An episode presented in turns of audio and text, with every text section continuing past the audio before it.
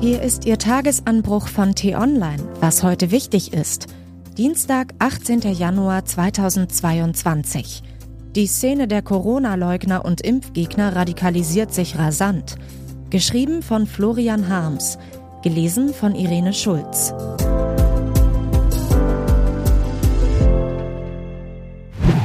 Wehret den Anfängen.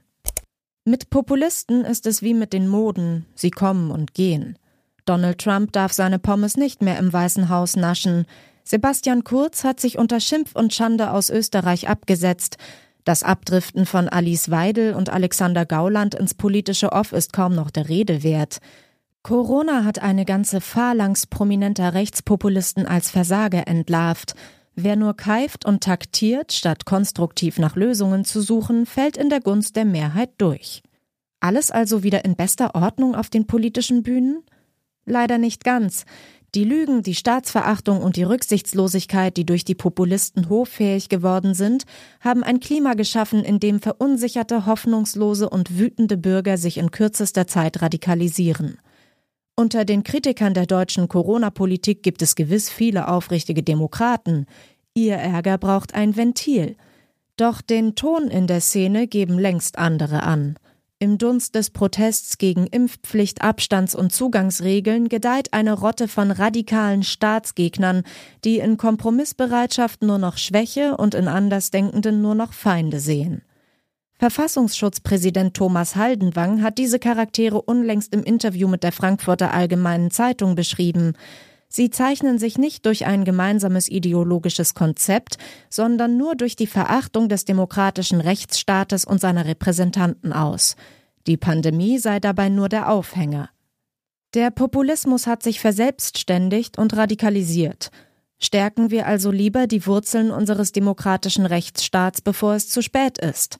Wieso dürfen sich Querdenker auf ihren abendlichen Spaziergängen vielerorts ungestraft den Abstands- und Maskenregeln widersetzen? Wieso können sie in Schulen agitieren, Kinder belästigen und Lehrer bedrohen? Warum darf der Messenger-Dienst Telegram Extremisten und Hasspredigern als Kanzel dienen? Weshalb kursieren unzählige gefälschte Impfausweise, deren Träger andere gefährden können? Die große Mehrheit in diesem Land hält sich an die Gesetze und selbstverständlich auch an die Corona-Regeln. Diese Menschen haben das Recht, dass der Staat sie vor jenen schützt, die meinen, für sie gelte das alles nicht.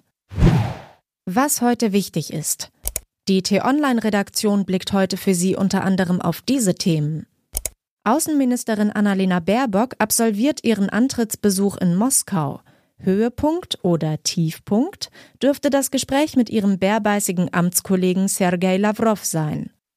In Köln sagt der Hamburger Erzbischof Stefan Hesse in einem Missbrauchsprozess aus.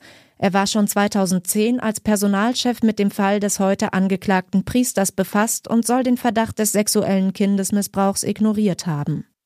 Und die Forschungsergebnisse zu Omikron zeigen immer klarer, die Corona-Variante ist deutlich weniger gefährlich als ihre Vorgänger.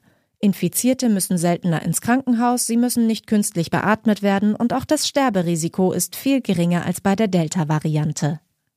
Diese und andere Nachrichten, Analysen, Interviews und Kolumnen gibt's den ganzen Tag auf t-online.de. Das war der T-Online-Tagesanbruch vom 18. Januar 2022, produziert vom Online-Radio- und Podcast-Anbieter Detektor FM. Den Tagesanbruch zum Hören gibt's auch in der Podcast-App Ihrer Wahl. Kostenlos zum Abonnieren. Ich wünsche Ihnen einen frohen Tag. Ihr Florian Harms.